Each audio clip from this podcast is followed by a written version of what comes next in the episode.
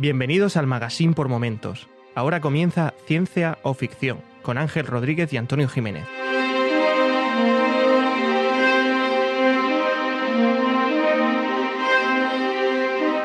Bienvenidos a Ciencia o Ficción, un podcast sobre la ciencia y la tecnología que encontramos en libros, series, cine y básicamente cualquier plataforma. Mi nombre es Ángel y hoy vuelve a estar conmigo Antonio. ¿Qué tal, Antonio?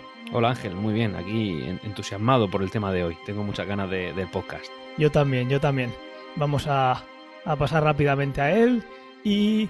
Eh, bueno, como ya dijimos en el capítulo anterior, va a ser un capítulo especial, pero antes de eso vamos a contar brevemente qué hemos visto o leído recientemente. En mi caso es poquita cosa, es continuación del anterior, pero bueno, siempre está bien contarlo. Eh, yo he visto The Mandalorian, que es una serie basada en el universo de Star Wars, y bueno, no hay más ciencia ficción de la que sale en Star Wars, que no es poca, y en algún momento hablaremos de ella, ya hemos hablado de ella alguna vez en algún punto, pero bueno, sí, todo ese universo con todas esa, esa fantasía y ciencia ficción sigue estando en la serie. Y mira, es lo poquito que he visto de ciencia ficción, junto con Ricky Morty, que como bien anunciaste el capítulo anterior, empezó el día que, que, eh, que grabamos. Y he seguido viendo eh, hasta ahora los tres, eh, los tres primeros capítulos, que son los que hay en el momento que estamos grabando y me ha gustado muchísimo. ¿Tú qué has visto estos 15 días? Pues bueno, por un lado decir que lo de Mandalorian está siendo algo polémico, ¿no? Porque es una serie que viene de Disney Plus, que ni siquiera está en España, pero en cambio se han filtrado los DRM por lo visto y está por ahí pululando de una manera bastante fácil.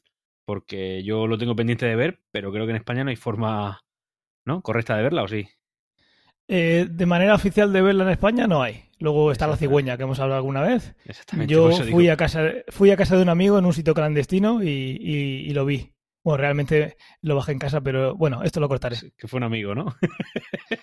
fue un amigo, fue un amigo. Fue un amigo. Vale, sí, yo tengo también un amigo en el móvil que me lo ha facilitado y, y bueno, en, algún momento veré de Mandalorian. Sé que han hablado maravillas de ello, yo también tengo muchas ganas de verla, lo tengo ahí en la, en la lista de pendientes, pero aún no, aún no me ha llegado la cigüeña, aún no le he dado la cigüeña. Genial, pues a, hablaremos de ella cuando la hayas, cuando la hayas visto, me cuentas qué, qué tal. ¿Y Ricky Morty has podido ver algo? Ricky Morty he visto, los, he visto los tres capítulos, los tres, de hecho. Hoy, hoy he visto el último, precisamente, que salió ayer, el, el número tres. ¿Y qué tal? Bien, ¿no? Pues me parece, es que me parece una genialidad. Es que cada tema que sacas es como, en serio, tío, qué bueno que es. Este, este último, no sé si lo sabes, que es como un poco redundante, ¿no? Eh, lo has visto, ¿no? El sí, tercero. sí, eh, lo he visto y es una crítica a, a algún elemento eh, que se suele hacer cinematográfico, pero llevado al extremo. Sí, pero que es, es, una cosa que al final acaba siendo redundante, pero aunque mientras lo estás viendo, dice es redundante, pero es genial. O sea, qué idea tan buena, qué manera de darle la vuelta a la tortilla. A mí me encanta, Ricky Morty es genial. Y eso es lo que he visto, Ricky Morty. Luego también he visto alguna otra serie, pero no, no, no entra dentro del apartado que tengo autorizado a comentar. Eso es, porque yo también he visto un montón, sobre todo los lunes. El domingo en Estados Unidos vuelve a ser como era antaño cuando Lost, y el lunes hay para ver eh, un montón de cosas, pero de ciencia ficción eh, ha habido menos. Yo no me quiero llevar una colleja del jefe, así que no, no he visto nada más. Bien, han pasado 15 capítulos, pero por fin lo hemos conseguido. Señores, sí. hemos conseguido hablar solo de ciencia ficción. Bueno, exactamente, es que ya me llevaba ya algún tipo de, de ataque eléctrico. Me ha pegado un, un pequeño calambrazo cada vez que digo algo que no debo, entonces ya he aprendido. Y bueno, hablando de ciencia ficción, vamos ya directamente con el tema principal. Hoy no vamos a tener eh, esto lo quiero ya o esto no lo quiero nunca. Vamos a ir haciendo esa sección punto a punto eh, eh, dentro del tema principal. ¿Te parece bien? Me parece bien, pese a que no quiero nunca que me pegues un calambrazo. vale, ahí queda dicho. Pues vamos allá.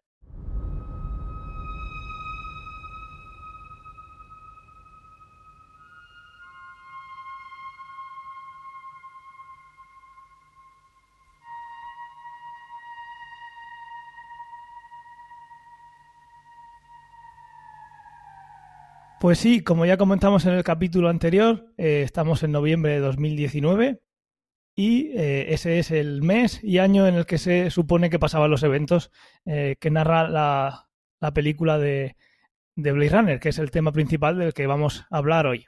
Blade Runner es una película que está basada en un libro de Philip K. Dick y es un libro, tanto el libro como la película tengo que decir que los descubrí gracias a una aventura gráfica por el mismo nombre.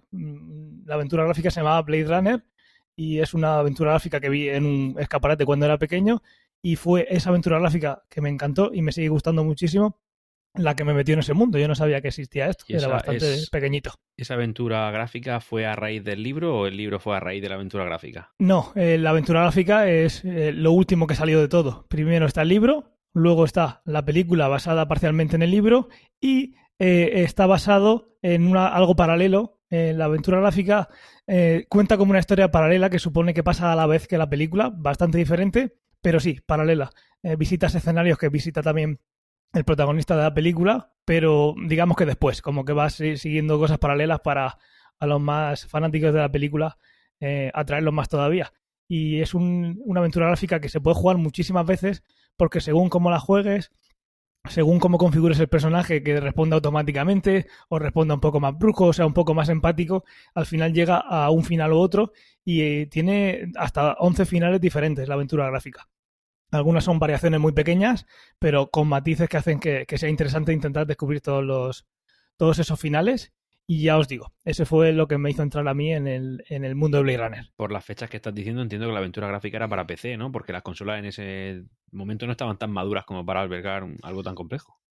Eso es. El libro de Philip K. Dick, eh, que vamos a hablar ahora, es de 1968. La película de Ridley Scott es de 1982. Y si no recuerdo mal, el- la aventura gráfica es de 1998. Año arriba, año abajo. Pues vamos a empezar hablando un poquito de- del libro. Hay cosas que son eh, paralelas con la película y vamos a empezar hablando con él, eh, perdón, de él. Eh, el libro no se llama Blade Runner, se llama ¿Sueñan los androides con ovejas eléctricas? Que es una pregunta que, ¿En serio? que tiene su... Sí, sí, Ah, vaya. que tiene su gracia. Si nosotros uh, uh, eh, soñamos con, con ovejas de carne y hueso, pues los androides soñarán con ovejas eléctricas. Es una novela corta de ciencia ficción del subgénero cyberpunk, que es mi género favorito. Y como todo en este género, como todo lo que se hace en este género, es- eh, siempre mezcla un futuro distópico que combina una tecnología muy avanzada con un bajo nivel de vida. El libro, como hemos dicho, fue publicado en el 68 y la, historia de este libro transcurre en 1992 y en 2021 en ediciones más recientes, pero originalmente es del 92. Obviamente, recordad, estamos eh, conmemorando este evento porque la película no está basada en el 92, sino en, en el 2019. Son eventos que le pusieron otra fecha. En la parte propia del libro vamos a contar algunas cosillas que no salen en, en, el, en la película. Es un libro, es interesante y es un libro que os recomiendo, pero también es un libro duro, no es un libro de masas, es un libro que hay que, que leerlo sabiendo que, es algo, digamos que es algo raro, no va a ser algo de masas. Eh, la, la parte buena es que es un relato corto, no es algo muy, muy largo. Y al leer la novela se nos presenta el dilema de cuál es el tema principal, porque no es algo tan claro como puede ser la película. En una primera lectura se puede ver que hay dos temas principales, que es un, asunto religioso que no aparece en la película, que es el mercerismo, y la relación entre los hombres y los androides. Sin embargo, ambos temas están estrechamente relacionados y ligados y desembocan en el único tema que suele ser recurrente en la obra de K. Dick, que es la realidad. A lo largo de la novela destaca la idea de unión espiritual entre los seres humanos a través de una máquina, que se puede conectar sentimientos. Relaciones sentimentales. Sí, es una manera de relacionarse con personas, pero a través de una máquina. Es una manera de compartir sentimientos, digamos. Como algo como lo que pasa en Desafío Total, en Total Recall, pero de una manera mucho menos personal y que no se hace en una, en una sala. Digamos que es un mecanismo que ha creado la humanidad para, de forma bastante rara y contraintuitiva, eh, crear una máquina para intentar estar más conecta- conectados entre todos. Yo entiendo que, bueno, aunque en menor escala, este tema también se trata un poco en la película. Es que esta parte en el libro es bastante eh, religiosa. Es como si fuera una secta que ha creado una persona y es una parte bastante más religiosa que va un poquito más allá. Hay otros temas que sí están muy presentes en la película, pero este justamente de una máquina que permite relacionarse con otros seres a distancia, que es algo curioso, porque al final es eso, que los humanos, eh, los, seres humanos tengan que recurrir a una máquina para eh, estar más conectados a otros humanos, es raro y es algo que pasa hoy en día, que puedes estar eh, comiendo con alguien en una mesa y estar cada uno con su móvil, ¿verdad? Mandándose mensajes entre ellos, sí. Eso lo he visto yo. Eh, Eso es. Pues algo así pasa y esta parte se ve menos en la, no se ve en la película. Se ahonda en la idea de que todo lo que parece real para los seres humanos es algo falso, como ocurre en el caso de los androides, que ahora veremos. Por otro lado, y esto es muy interesante, en muchos aspectos los objetos arti- artificiales son más perfectos que los reales. Eso se ve que va a pasar en el futuro, puesto que no, no se degenera. Por ejemplo, un animal eléctrico, que aparece tanto en la película como en el, en el libro, eh, no enferman entonces son mejores que los normales, digamos. Y la parte más interesante de todo esto, que tiene un trasfondo filosófico bastante gordo, es que parece que los androides eh, son más conscientes de la importancia del concepto de humanidad que los propios hombres. Y esto se ve muy bien en la, en la película porque los replicantes, los androides que vamos a hablar ahora, tienen un tiempo de vida muy corto. El argumento de la película se basa básicamente en eso, en la, pequeña, en la corta vida que tienen los, los androides, los replicantes. Exacto. El libro y también la película eh, transcurre varios, varios, años después de, una, de la lluvia radiactiva provocada por la Guerra Mundial Terminus, que destruyó gran parte de la Tierra. A raíz de esa, de esa guerra hay un polvo que contamina gran parte de la Tierra y debido a esto eh, las Naciones Unidas incluso animan a la gente a emigrar a colonias que están fuera de la Tierra. Incluso hay propaganda que anima a la gente que, que se vaya a las colonias del mundo exterior. Las personas en la Tierra viven en ciudades caóticas, esto se ve perfectamente en la película, donde la radiación causa enfermedades y daña sus genes. Todos los animales están en peligro de extinción y tener y cuidar un animal se considera un símbolo de alto estatus social y una responsabilidad moral, sobre todo dependiendo de la rareza de la especie. Además, el alto costo de los animales reales hace prohibitivo para la mayoría de las familias tener uno, así que adquiere uno artificial, como pasa con el protagonista, ahora lo veremos, para mantener esa posición social. Para establecer diferencias respecto a la película, te voy a decir que el tema de los animales ahí ni se, prácticamente ni se trata. Se trata un poquito, muy poco, se deja caer, pero sí, hay un momento en una escena que entran y, está el protagonista mirando un búho y le pregunta, Rachel le pregunta si le gusta. Y entonces él hace la pregunta de si es, eh, si es de verdad o no se deja caer ahí. Pero claro, lo dejan tan de paso que lo que esto no lo hemos profundizado tanto es como que, bueno, se pasa inadvertido. Eso no. Es un detalle. Claro. Eso es. Pues eso, lo que decía, apariencias. El protagonista de la historia eh, tenía una oveja. Esto en, el, en, la película no se ve, como acaba de comentar Antonio, pero en el libro sí se, ve claro. El protagonista tenía una oveja que murió de tétanos y la reemplazó por una réplica eléctrica del mismo animal para mantener las apariencias. Todo esto hace que las empresas encargadas de crear, reparar y atender animales eléctricos eh, de una popularidad en la sociedad muy alta. Y incluso en el estatus social, hasta preguntar si el animal del vecino es eléctrico se considera algo descortés. Sí, claro, es como decirle que es como decir eres demasiado pobre como para tener uno de verdad. O la típica pregunta que te hacen cuando tienes una edad de ¿cuándo vas a tener un hijo? Algo así. La gente lo hace, pero es algo descortés. A mí nunca me ha ofendido eso. Si te lo hace, será por la edad. Oye, ¿tú cuándo vas a tener un hijo, Ángel? Pues eso lo dejaremos para un futuro podcast. Vale, hemos dicho que eh, Naciones Unidas eh, animaba a, las, los humanos a eh, emigrar fuera del planeta. Uno de los incentivos es que a cada familia que decidiera emigrar recibía un androide sirviente, hecho a medida. En la novela, eso sí, hay que recordarlo, que estamos diciendo androide muy a la ligera, en la novela el término androide es usado generalmente para referirse a seres artificiales de composición biológica. ¿Vale? Lo que llaman en el libro un androide orgánico. Aunque la ciencia ficción que tenemos hoy en mente, eh, el término androide eh, se suele referir más a robots, como sinónimo de robot, ¿verdad? Sí. Aquí eh, lo que vamos a hablar de replicante y lo que estamos hablando de androides es algo que es también de composición biológica, no es un robot que está hecho de metal y se ve de lejos. Esto cuando lo vi me recordó bastante a los Cylon. Sí, eso es. No lo puedes distinguir y si los abres por dentro, pues no, no vas a ver que es como un Terminator, que es un tejido vivo sobre un endoesqueleto de metal. Esto es eh, algo biológico. Aquí la palabra, cuando digamos androide, estamos hablando de ese tipo. Ahora, ¿de dónde vienen los androides? ¿En qué se usan? Aparte de cuando alguien emigra fuera, tener un sirviente. En el libro y en la película también, los androides son usados en colonias humanas, principalmente en la de Marte, pero muchos de ellos huyen a la Tierra, como el caso de lo, de lo que tiene lugar en la película y huyen para escapar de la soledad y de la esclavitud a la que se ven sometidas en el planeta rojo. A los replicantes se les fabrica con elementos completamente orgánicos, como hemos dicho, y son físicamente indistinguibles de las personas. Y luego vienen eh, la figura de el, protagonista de la peli, que es Rick Deckard. Es un funcionario, Deckard, que se dedica a rastrear y retirar, se le llaman retirar a, matar, digamos, retiro a los androides fugitivos, que generalmente... Si son cosas hay que retirarlas, no, hay que matar nada. No, no tienen vida técnicamente, ¿no? Claro, esa es una de las cuestiones filosóficas que tiene y que ah, después comentaremos un poquito. Si tú quieres hacer ese trabajo más fácil, eh, matar es como si estuviera matando a un humano, esto es un androide que se ha creado para algo y está dando problemas, pues en lugar de matar, le vamos a llamar retirar a los androides fugitivos. Y lo que hacen es generalmente, como, como son prácticamente, como son humanos y son indistinguibles, hacen pasar por humanos porque su estancia en la Tierra está prohibida. Después de ser retirados, eh, se realiza un análisis de médula a los restos del androide para comprobar que no se haya asesinado a un humano. De ahí la diferencia de retirar o asesinar. También, eh, por curiosidad, debido a diferencias en el nervio vago, un androide puede suicidarse con solo contener la respiración.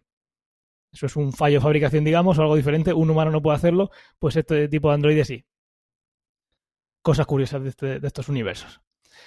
Ahora, vamos a pasar a los aspectos que son propios de la película, pero muchos son eh, compartidos con lo que hemos visto ahora. Como hemos dicho, película del año 82, dirigida por Ridley Scott y protagonizada por Harrison Ford. Eh, Roger Hauer, que murió hace poquito, eh, Sin John, Edward J. Molmos, que sale en Battlestar Galáctica, Charlie Hannan y un montón de, de pedazos de estrellas más. Sobre todo ahí, sobre todo nos acordamos de Harrison Ford, de, el famoso androide que habla de, que hace la frase de he visto cosas que vosotros no creeríais. Este actor murió el año pasado. Y también conocido hoy en día mucho Edward J. Molmos por ser el capitán de, la Galáctica y por haber hecho un montón de, de, películas y series más. Vamos a ir degradando ahora poquito a poco eh, la película y me gustaría empezar por la música. La música es algo importantísimo en la película y en mi opinión es una de las mejores bandas sonoras de la historia. ¿A ti qué te pareció cuando la oíste? A mí me parece... A ver, tengo que decir que yo no soy un purista, no, no soy un admirador total de, de la película porque la verdad es que no me... Como indiqué en el podcast anterior, no me entusiasmó, digamos, ¿no? No es que no me gustara, sino que no me, pasó, no me parece una pasada. Pero a, a mí la banda sonora me parece un poco viejuner. ¿Viejuner? Que sí, quiero decir que igual que dije, eh, creo que ha envejecido bastante mal. No como otras películas y otras bandas sonoras que, que envejecen bastante bien. Yeah. Yo creo que el envejecimiento de esta película en concreto, la de Harrison Ford, pues... Pues ya he, reci he recibido bastante, bastante feedback de gente que piensa lo contrario que tú, que dicen que ven una película que la ves otra vez y no parece que, que tenga eh, 30, bueno, casi 40 años.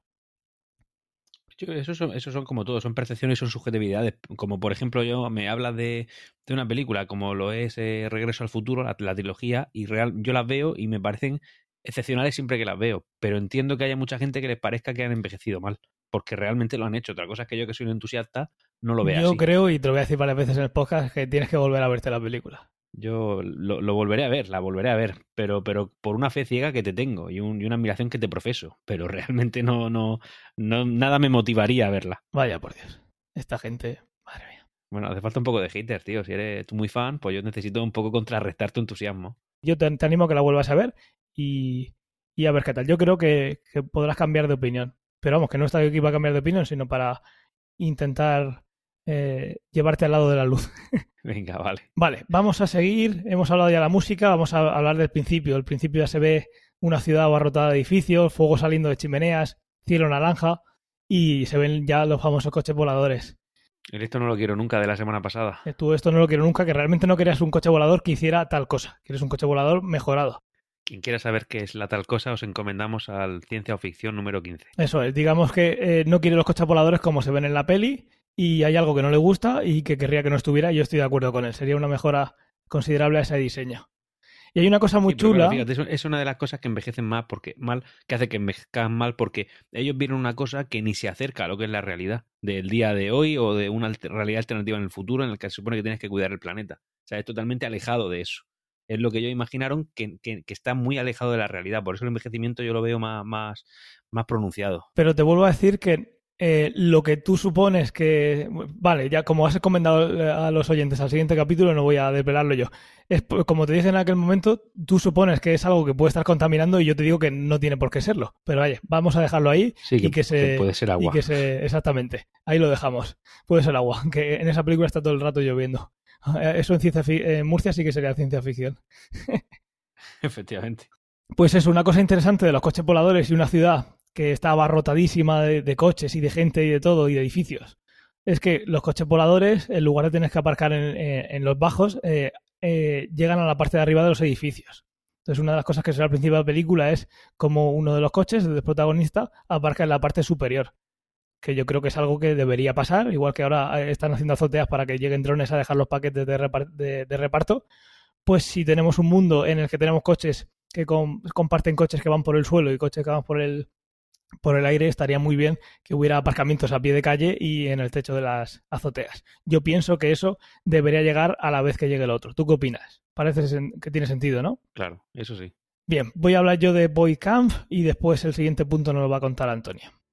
El Boeing Camp es una cosa muy interesante de esta película y en una de las primeras escenas, después de la anterior, vemos eh, a una persona con un aparato que después revelan como Boy Camp, que es eh, un, no- un nombre compuesto, como si fuera un descubrimiento de dos, de dos investigadores, que es un test para distinguir a un hombre de un replicante. Esto se basa en que en Blade Runner el único punto que separa al hombre eh, de un replicante, de ese androide, es la empatía. Así es necesario en la película que los cazadores de recompensas, los Blade Runners, eh, apliquen este test para diferenciar a los humanos de los replicantes. ¿Qué mide este test? Este test mide la reacción y el movimiento de los ojos en una respuesta a disparadores emocionales, muchos de los cuales involucran maltrato a los animales. Como los androides no pueden sentir empatía, en este mundo esa es la diferencia, que el androide es como un humano pero no siente empatía, la respuesta emocional es si- es significativamente diferente a la de los humanos. Entonces los que tienen síndrome de Asperger tendrían que estar totalmente, digamos, discriminados en esa sociedad. Yo quiero, Porque lo- yo quiero pensar que Boy y Kampf en su estudio también hicieron eso, pero muy, muy buen apunte. Digo yo, no sé, que como no tengas empatía estás muerto. A ver, mm, en este caso es que no tiene empatía, eh, pero realmente eh, se- en la película se ve menos. En la película no se ve que no haya una empatía, sino se queda más, eh, se queda más en el aire que es una empatía diferente. Eso, como estoy diciendo aquí, es que es una respuesta emocional significativamente diferente, tanto en intensidad como en tiempo de respuesta. No tienen por qué ser simplemente una máquina sin sentimientos, que algunos de los replicantes que se ven en la película sí lo parece, pero otros dejan la duda de si realmente eso es así. En la película, de hecho, hay algunos que hasta profesa amor, o sea, que sentimientos sí que tienen. Por eso, que simplemente es el- la empatía. Y entonces eh, lo dejan así como eh, más cerrado en el libro, pero en la película se ve que no tiene por qué ser así y simplemente tú ves una diferencia eh, en esa respuesta que no tiene que ser simplemente que no existe, sino que la empatía es diferente. Eso es lo que intentan buscar. Entiendo. Luego también, por curiosidad, como todo lo que estamos viendo ahora, hay un otro test que se habla sobre todo en, en el libro, que es el test de Bonelli, que es algo más sencillo y que mide la respuesta del arco reflejo que se produce en los ganglios superiores de la columna vertebral. También metieron ese, en ese mundillo pues otra diferencia que podría ver que no está reaccionando como, como una persona normal, como un humano. ¿Podría ser esto verdad? Pues bueno, es de suponer que aunque seamos capaces de replicar un humano eh, y no por métodos de clonación eh, genética, sino por estos métodos de ingeniería, eh, tiene que haber alguna diferencia. Y si hubiera que escribir un guion y hubiera que pensar qué diferencia habría, y estamos haciendo que el cuerpo pues hemos conseguido replicarlo bien, es muy posible eh, que la forma de pensar o de reaccionar de esos eh, androides, de esos nuevos seres que hemos creado, pues sea una de ellas, una de esas diferencias, ¿no? ¿Quién sabe? Eh, por supuesto, la carga filosófica de la película es brutal y ya ha, contado un poquito antes, antes Antonio. En el momento que empiezas a hablar de eso, pues aparece esa carga filosófica de, si es humano, si no es humano, hasta dónde llega la empatía, simplemente por no tener empatía, si acabas con él es un retiro y no un asesinato. Pues sí, la, película tiene, tiene esa carga y el libro también, empezando desde la esclavitud propia. La- yo creo que el mayor atractivo que puede traer la- el- tanto el libro como la película como, las, como la serie es no solamente el tema de la, de la filosofía que tiene, sino la ética, la cantidad de posibilidades que da. Yo creo- en fin, es compleja, eh, argumentalmente es complejo y, y te da para hablar mucho de ella. Ese, ese es el atractivo que tiene y eso es lo que a mí sí que me ha gustado. Sí, esa parte eh, es muy, muy interesante. Lo que tú dices, no solo ética, sino moral. Y claro, Claro. está muy. De, de hecho, esta temática, eh, yo creo que Blade Runner fue de las pioneras, pero es una, una temática que se, ha ido re- que se ha ido replicando, valga la redundancia con el tema que tenemos, en muchas otras películas, sagas, series. O sea, esto al final es redundante porque es un tema que atrae mucho y, que te da que pensar. Es, así Mira, es. por ejemplo, se- a- algo similar puede ser la película esta de Altered Carbon, también tienes lo de los eh, Battlestar Galactica, hay un montón de, de series que pueden rozar este tema también, aunque desde de, diferentes ángulos, claramente. Sí, y muchas de ellas, eh, prácticamente todas después de eso, basadas tanto en la película como, como en el libro. ¿Y por qué es eso? Yo son las preguntas que, que me hago normalmente es eh, sobre este tema es si sienten y piensan como los humanos, eh, se pueden usar para lo que queramos como si fueran simples tostadoras, volviendo a la Claro. terminología de, de Battlestar Galáctica, son unas tostadoras simplemente.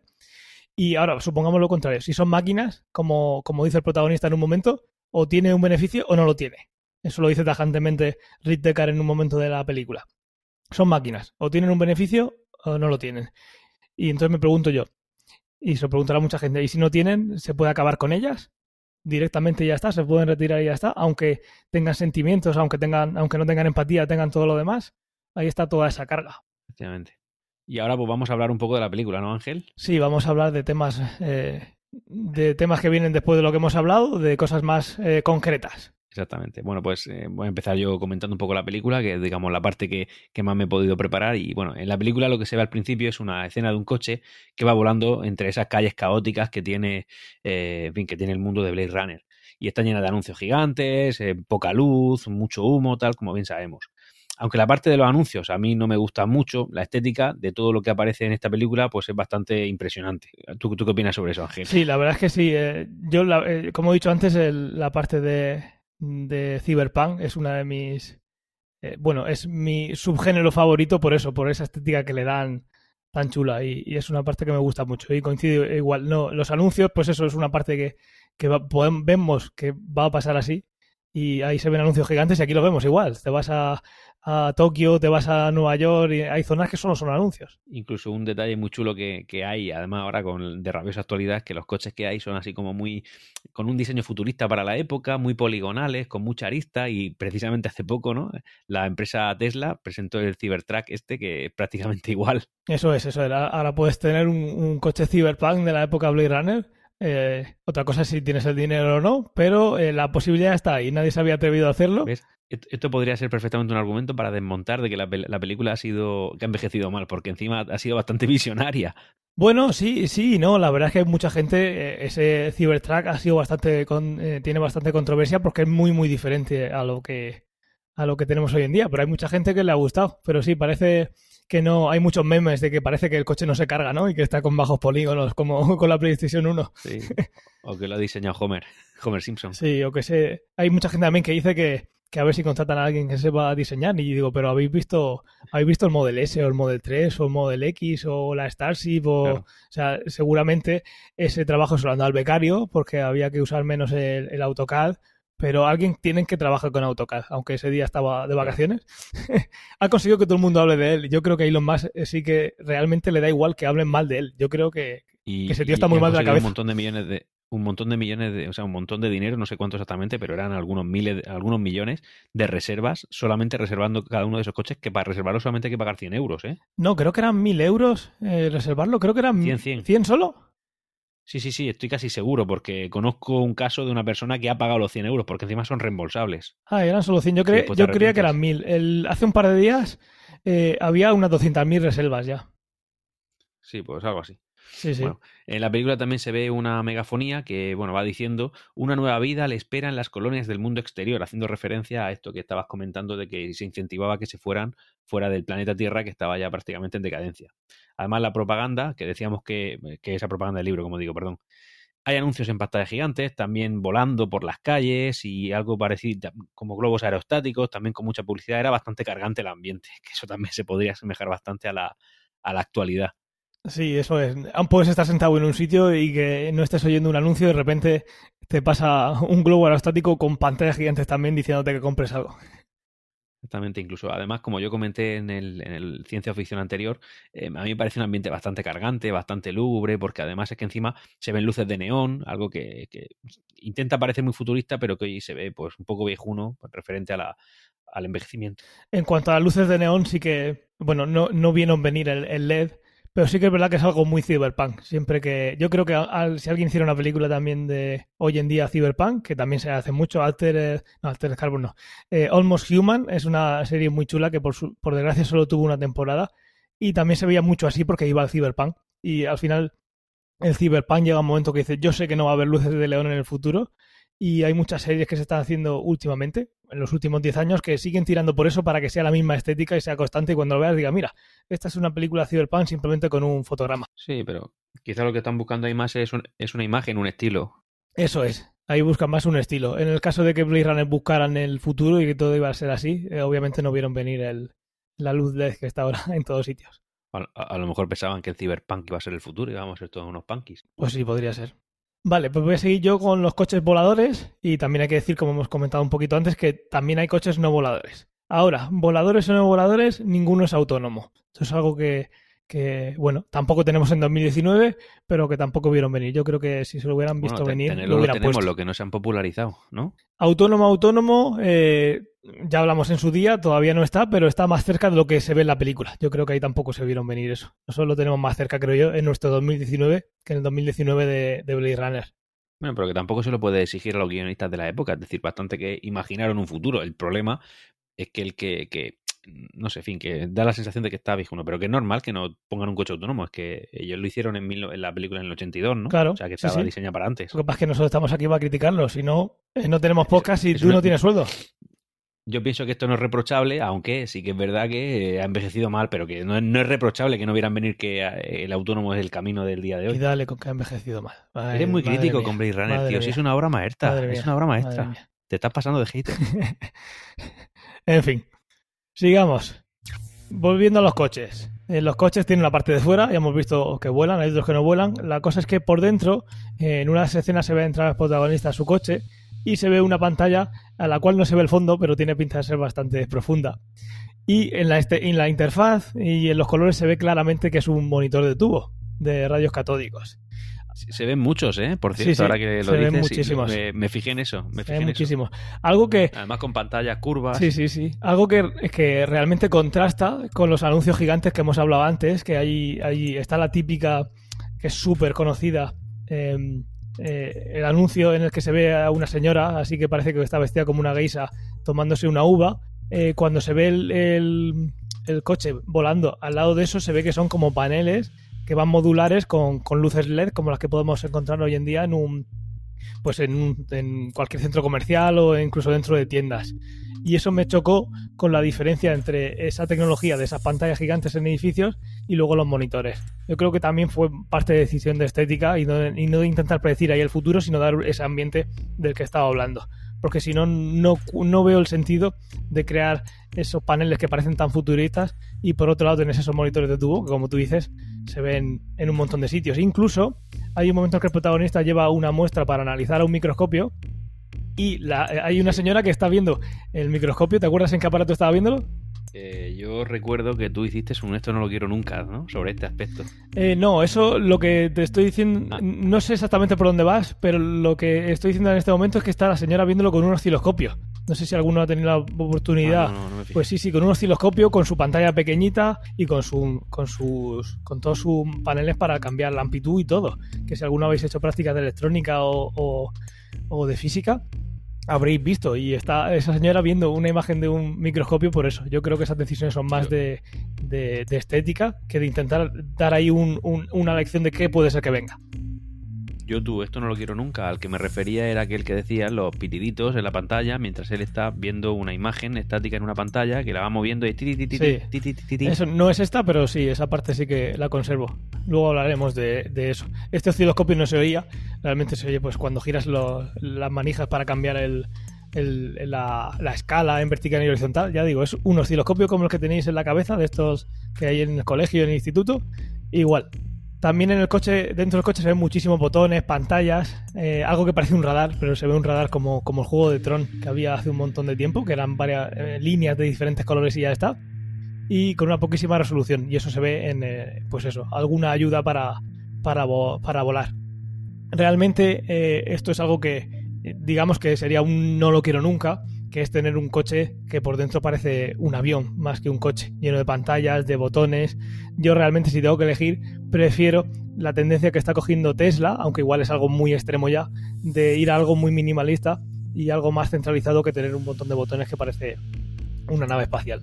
También hay un momento en que el conductor, una vez que el protagonista va con, con Edward J. Olmos en el avión, en el, en el avión, en el coche volador, que lleva un casco feísimo, que parece de estos de la Primera Guerra Mundial, que tapa también las orejas, con un micrófono y un montón de conexiones. Eh, si hacéis una un- si paráis la, la imagen en la película, se ve, pues eso, tiene incluso como parecen jack de audio para meter otros sensores más o otros micrófonos más.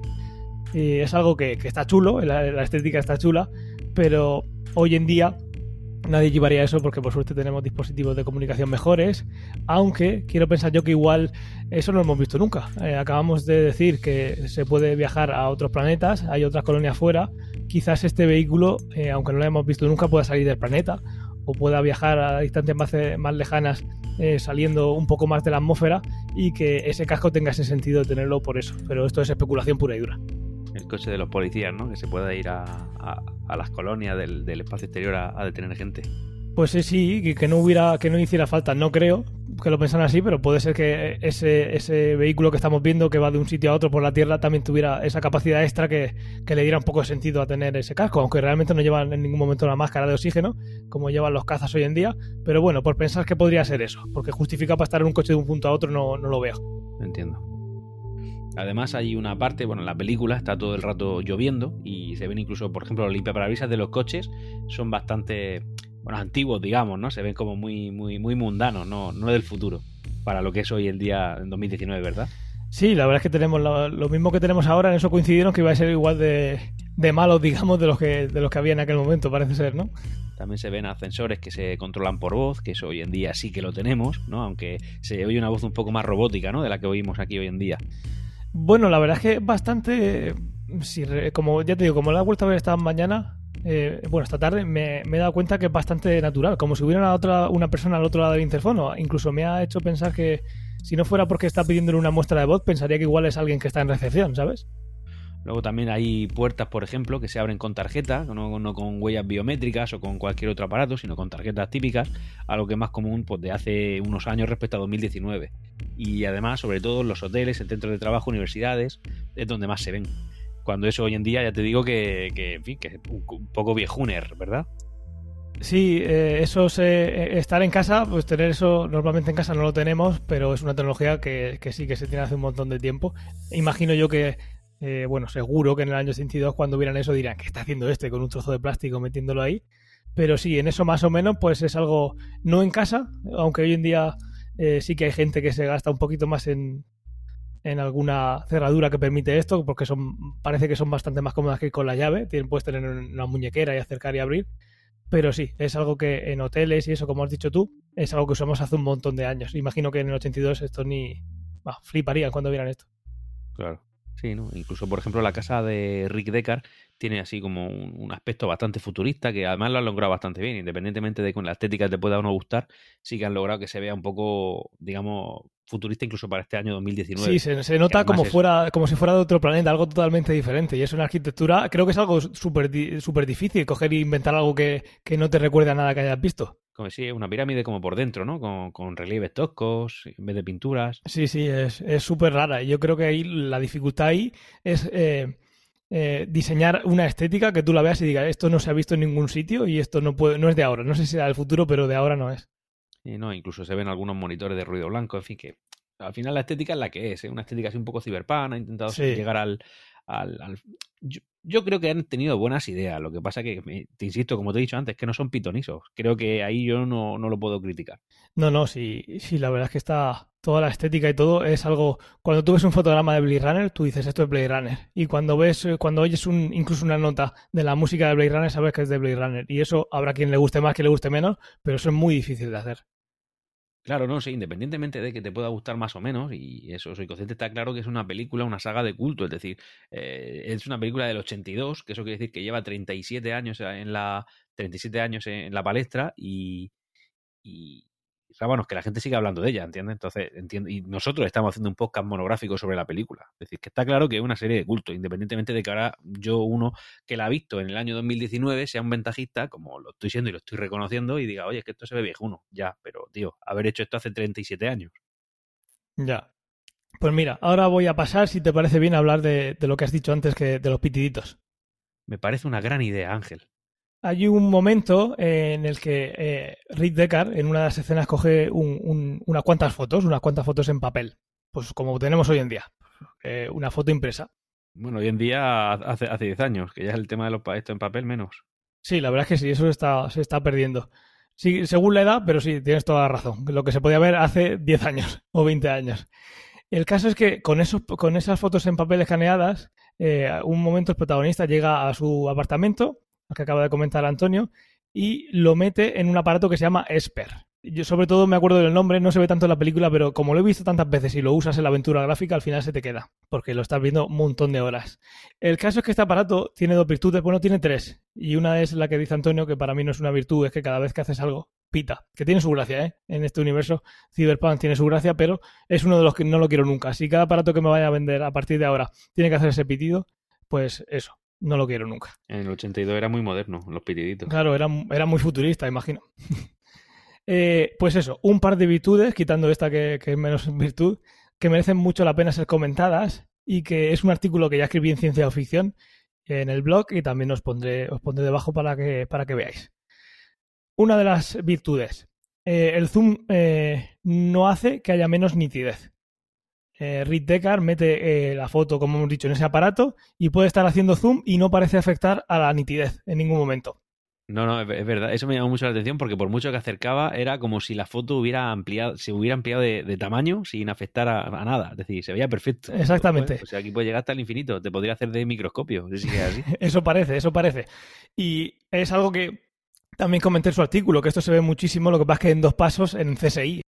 En CSI cada dos por tres eh, llegaba el jefe y le decía al de informática, eso se ve borroso. Y entonces el de informática, que no se había percatado antes, aporrea el teclado y de repente se ve mejor. ¿A que sí?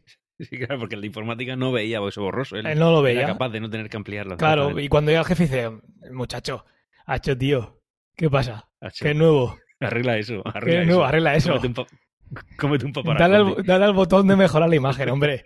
Que sé que eres becario, pero, pero hombre, Amplíame eso y tráeme una marinerica. eso es. Entonces le da al botón y aparece la matrícula, lo típico. Momento murciano. Momento murciano, hay que, hay que, hay que hacerlo de vez en cuando. Entonces, Somos embajadores de nuestra tierra. este, este, este pedazo de máquina lo que hace es aumentar, aumentar, aumentar, sin necesidad de tener que decirle al becario que le dé al botón, eh, una foto, una foto impresa. Eh, entonces, ¿es, es, ¿es, posible esto? Quitando ahora mismo que, que sea una foto eh, impresa. Eh, ¿Es posible eh, esto que están haciendo? Pues bueno, obviamente todo depende de la resolución original de la foto. Y para que os hagáis una idea. Xiaomi ahora que tienen 102 megapíxeles. Si los 102 megapíxeles son, eh, son buenos, que realmente no suelen ser así, porque el chip es muy pequeño, si cada píxel tuviera esa información mínima que puede tener, al final en una pantalla, incluso aunque fuera muy grande, aumentas, aumentas, aumentas, aumentas y tú no te das cuenta de perder calidad. Y eso es lo que pasa en esta imagen. Tiene que ser algo así.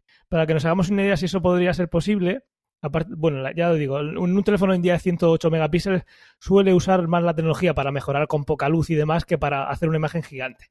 Sin embargo, en, usando imágenes de verdad grandes, en 2012 se publicara una imagen en la revista Nature de 0,96 gigapíxeles de resolución.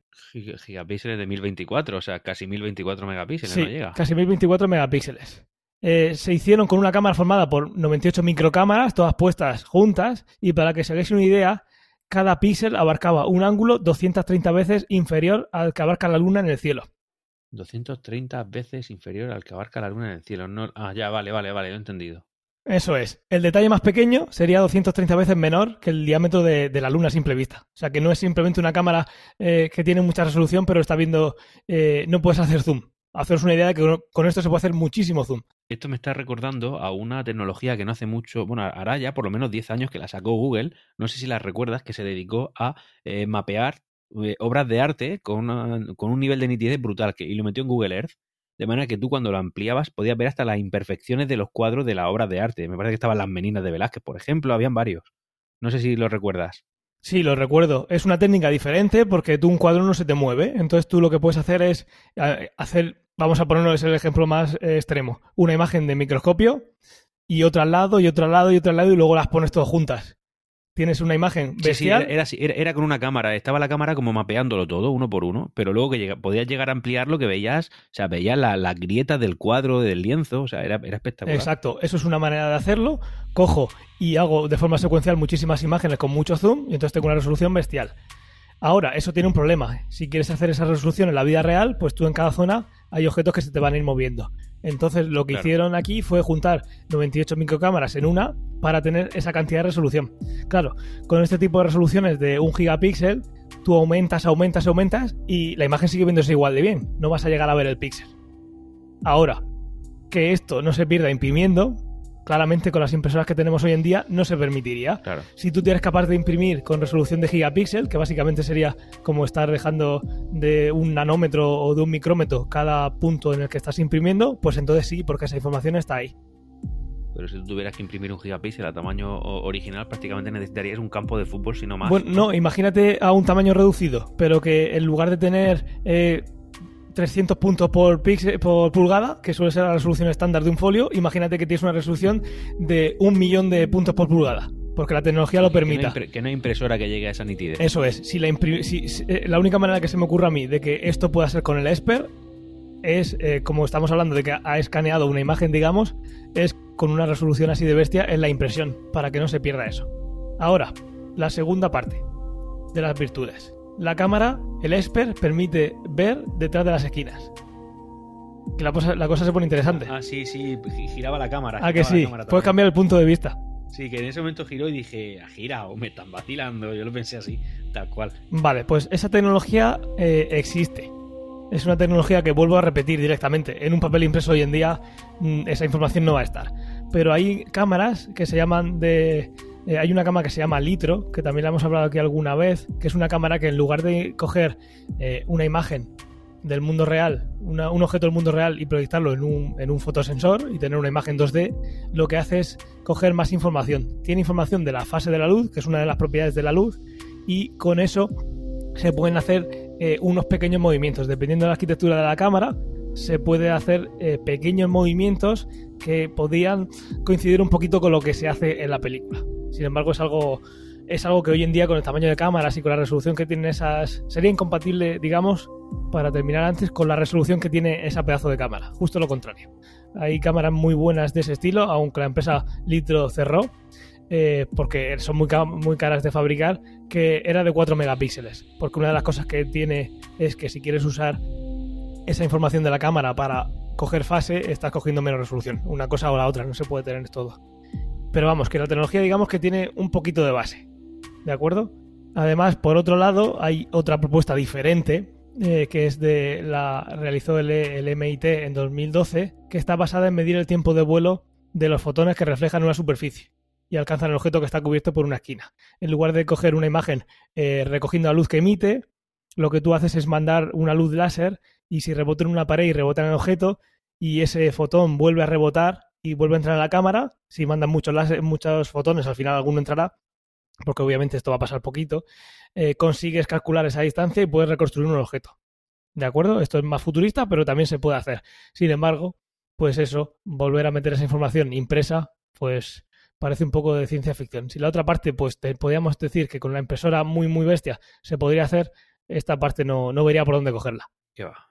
Además, Ángel, me di cuenta que en el bar eh, ahí siguen habiendo cabinas telefónicas, cuando hoy en día, muy alejado de esa realidad, lo que tenemos es tecnología móvil en el bolsillo. Ahí habían eh, cabinas telefónicas, lo que pasa que no era telefónica y ya está, sino que podías hacer videollamadas, videoconferencias de toda la vida, y, pero basado en la tecnología CRT, eso es, teníamos otro tubo de rayos catódicos ahí en medio de un bar para hacer llamadas en, en cabinas que, cada dos por tres en el telediario que quieren quitarlas y demás. Sí, sí, está súper chulo eso. Y además me llamó la atención porque llamaba desde un bar donde el ambiente era infernal y él estaba con videollamada hablando con normalidad como si ahí no hubiera un sonido ambiente espectacular. Sí, a mí siempre me recuerda a la escena en la que Sarah Connor desde un bar, cuando cree que alguien está persiguiéndola, se acerca a una cabina que está dentro del bar y llama diciendo, oye, creo que me están persiguiendo. Y entonces cuando aparece el Terminator. Y aquí es igual, pero eh, puedes ver a la persona con la que estás hablando. 2019 parece que ha ido un poco diferente y como tú has dicho, parece que el smartphone no se lo vieron venir, ¿no? Sí, bueno, es normal también, porque ahí tampoco existían, eh, bueno, en el 82 habían teléfonos móviles, pero no como, como, como tecnología de consumo para, para, el gran público. Y menos imaginarse que iba a poder meter una cámara eh, dentro y, tener una tecnología inalámbrica para llamar, eso, eso era predecir el futuro. Si alguien hubiera pensado eso, después de la película hubiera, lo hubiera patentado y, ahora sería la persona más rica del mundo. Sí, efectivamente. También habían periódicos, aunque se ve ahí claramente que, consideran que aquí creo que acertaron que el, que el futuro estaba en solo dos idiomas, inglés y chino. Yo creo que ahí lo clavaron, ¿eh?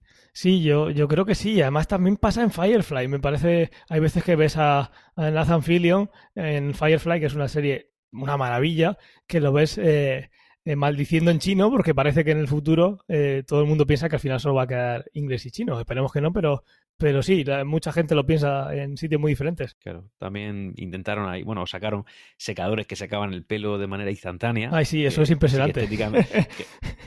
Sí, son, son muy, muy una, una, gran idea que no se ha llevado a fin, pero también es verdad que la estética de, de esos secadores era muy ochenteros, era muy, muy de, de, ese momento. Y además el pelo que se le queda a la actriz después de meterse en ese secador ochentero también es súper ochentero, o sea que no, no creo que fuera compatible. Sí. Igual vuelve ese peinado dentro de cinco años a estar de moda, pero hoy en día no, no gustaría. Los guionistas no eran muy estilistas, ¿no? No tenían mucho, no sabían mucho de estilo. El estilo se quedó en los 80, claramente.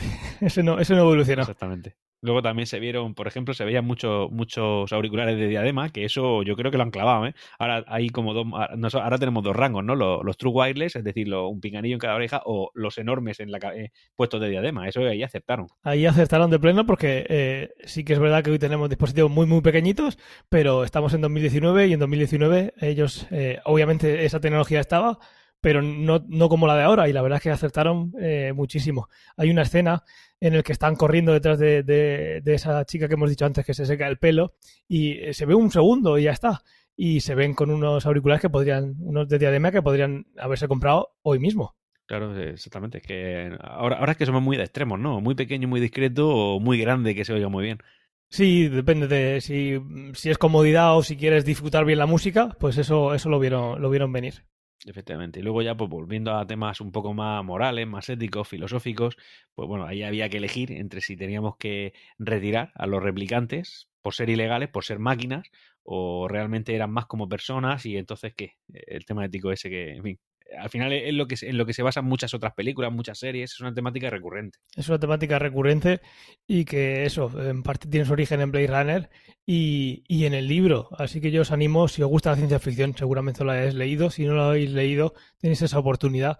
Os vuelvo a decir, no es, una, no es un libro de masas, es un libro lento, no es, pero tiene muchas cosas. Hay una cosa que se llama Kippel, que está muy graciosa, es como, como un polvo que aparece siempre, es como, como la entropía, ¿no? Pero que siempre aumenta el desorden, pero, pero físicamente, que le llaman Kippel. Hay un montón de cosas así, eh, digamos, de ciencia y ciencia ficción que, que son bastante graciosas. Eh, si os gusta ciencia ficción, eh, leeroslo porque va a merecer la pena. Y como algunas veces hemos dicho aquí en Ciencia Ficción y como Fernando hizo en un artículo en el blog de Ciencia Ficción, creo que fue con la película Prometheus, que de hasta de una película mala se puede sacar cosas buenas. No estoy diciendo que sueñan eh, los androides con ovejas eléctricas sea mala, pero que aunque no os guste siempre de ciencia ficción siempre vamos a, sacar algo que nos va a gustar y yo creo que de ahí lo vais a sacar. Está claro que es una película de culto con una temática de culto, que ellos fueron los pioneros y es que eso hay que valorarlo independientemente de que pueda parecer o que haya envejecido mal, según mi opinión. O sea, claramente es algo que hay que ver, no hay que dejar de ver. Yo lo vi por tu recomendación y, y no me arrepiento y de hecho la voy a volver a ver. Y luego también alguna cosa que no se nos olvide antes de comentar, eh, que son eh, el tema filosófico de los recuerdos implantados. Los replicantes, aunque se hayan creado ayer, se les implantan unos recuerdos y se, ellos se creen que han vivido una vida. Y claro, eso también tiene, eso también tiene, una, un, tiene un impacto moral de, una persona creer que ha vivido una vida que no ha vivido ella, que también es eh, una pasada. ¿A ti esta parte qué te pareció? Yo creo que tiene bastante peso y en el libro se, se, explayan un poquito más, obviamente, pero, esto es algo que obviamente en la película sale. Pero es que encima, con muy buen tino, muy buena idea, los, los propios guionistas lo, lo, lo, acentuaron. Estoy hablando ahora muy técnico, pero es verdad, porque al final eh, los replicantes tienen una vida muy corta. Es decir, van a morir pronto. Ya no solamente es que sepan que han tenido un pasado, aunque no lo tuvieron, sino que saben que eso va a terminar ya porque es un futuro y eso acentúa lo del tema del pasado. Claro, tú imagínate esa gente, y es parte de lo que los motiva en la película, que es algo que eh, te enteras ahora mismo que realmente tienes dos años, que no has vivido esa vida que tú querías recordar y que solo te quedan dos años. Entonces la situación es extrema y pues se toman medidas extremas y, eso es una parte que hace que estén los Blade Runners. Eh, no se vuelven locos, digamos, entre comillas, los androides, los replicantes, sino que es que tienen ahí, un, tienen ahí una carga moral y bastante, bastante gorda una de las cosas por las que hacen las películas buenas es que hayan hecho bien los guionistas un por qué el malo es así de malo, digamos. Que digo que estamos nosotros aquí sufriendo porque empatizamos con los replicantes, pero luego ellos no tienen empatía ni con los humanos ni consigo mismos. O sea que igual tampoco está. No sé si me digo, es como redundante. Nosotros, pobrecitos los replicantes, estamos empatizando con ellos, pero luego ellos no empatizan, que es una de sus características. Ya, ya, encima, encima es una característica de, de, de, fabricación. Pero sí, la gracia ahí está en ponerse detrás de la, empatizar nosotros como, eh, como espectadores con, una, con unos seres que no pueden empatizar. O sea que es algo que está muy, muy bien pensado. Al final estamos sufriendo nosotros más que ellos. Pues yo creo que podemos dejarlo por aquí. ¿Qué te parece? Yo creo que me vas a matar ahora porque me acabo de acordar que estoy viendo una serie muy de ciencia ficción y que te va a gustar. ¿Cuál? Te lo voy a decir porque lo tendría que haber dicho al principio del podcast, pero es que me acabo de acordar. Empecé a verla ayer. Se llama Better Than Us en, en Netflix, que es además rusa que nada más empezar ya hay mucho, mucho humanoide, mucho robot imitando a humanos que ya van supliendo las la tareas de los humanos. En lo, en lo, que va de momento te lo recomiendo. ¿Me la recomiendas? La tengo pendiente con Dark Matter y un montón de series más. Eh, pero mira, esta, si me la dices tú directamente, siempre suelen subir bastantes peldaños en la, en la lista de cosas que ver. Llevo un capítulo y medio, ¿eh? también te digo, es decir, que tengo pocas referencias. Hace poco que ha salido, ¿no? Pues te lo voy a concretar. Esto salió... Me suena que me salen portadas por ahí arriba. O sea, que me. Es, que... es de 2019. Vale, sí, pues eh, tengo que haberla visto en portada y, y es una de las que. No sé si, si, fue que leí la sinopsis o, o que me llamó algo la atención. Eh, pero sí, fue por eso, porque la, la, vi por ahí encima. Pues si me la recomiendas tú, subo unos cuantos pedaños en, en la lista, de, en la watchlist. Bueno, antes de que la subas tanto, no quiero ser responsable de hacerte perder el tiempo. Déjame que vea un par de capítulos más. Pero bueno, que sepas que te lo estoy viendo y que la comentaremos en próximos pocos. Vale. Que luego te pa pasa como con The Voice, que te gusta más a, a mí que a ti. y a ti no te gusta. Exactamente. Luego, luego voy a decir, bueno, no, no, a mí sí me gustó, ¿eh? Lo que pasa es que para mí es un 6 y para ti, por lo que te he oído, un 8. Sí, está por ahí. Y hasta aquí el episodio de hoy. Espero que os haya gustado. Yo creo que estos capítulos monotemáticos de, de, un libro y una peli, e incluso la aventura gráfica, que quien pueda y la encuentre y, se anime si su sistema operativo lo permite, porque lo más normal es que diga que es demasiado moderno para que funcione. Lo que pasa es que como los programas se equivocan y suelen decir lo contrario, tiene demasiado RAM y, y se creen que tiene demasiado poca o algo así, pues eso. Si no habéis leído el libro, leerlo. Si no habéis visto la peli, eh, la hemos destripado en, destripado en parte, pero yo creo que se puede seguir viendo aunque yo creo que lo habréis visto. Por cierto, estimado escuchante, en este podcast van a haber spoilers, ¿vale? Venga, un saludo. Disclaimer, está bien, en el minuto, en una hora. Y nada, eh, un placer, Antonio. Igualmente, Ángel, muchas gracias por contar conmigo otra vez. Y antes de despedir, también quiero decir, aunque esto es de la despedida ya, que os estáis eh, relajando a la hora de ponernos estrellitas en Apple Podcast o en Evox. Ingratos. Sois muchos más de los que nos habéis dejado reseñas, así que todavía tenemos muchísimo margen para eso, para llegar a más gente y cada vez nos escuche más gente. Es lo único que, que os pedimos. Eso y que si conocéis a alguien que le guste este tipo de cosas, recomendárselo. Seguro que tenéis a alguien que le gusta mucho Blade Runner o no le gusta, recomendarle este capítulo y, y si os gustan de otros temas, de los demás temas y eso, darlo a conocer. Yo aquí trabajando, guionizando el podcast, el currile que me he pegado y cero estrellas. No, no, sois unos ingratos. Sí, desde agosto no tenemos nada, señores, estamos llegando ya a Navidades. ¿Y de qué, van, de, de qué van a comer mis hijos? Si no les puedo poner estrellas en el plato. Y si no sacamos dinero para, la, para el magazine, nos van a echar. Pues bueno, vale, pues un saludo. Pues lo dicho, Antonio.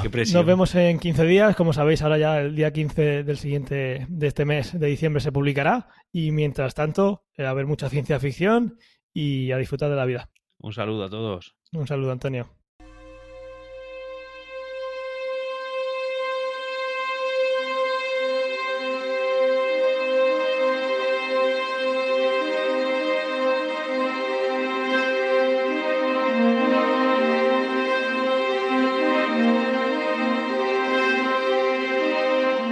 Si te gusta este programa y lo escuchas desde la plataforma o la aplicación de iVoox, te pedimos que le des al botón me gusta que acompaña este audio. Si lo haces desde otra plataforma y también quieres, puedes hacerlo buscándonos en ivox.com.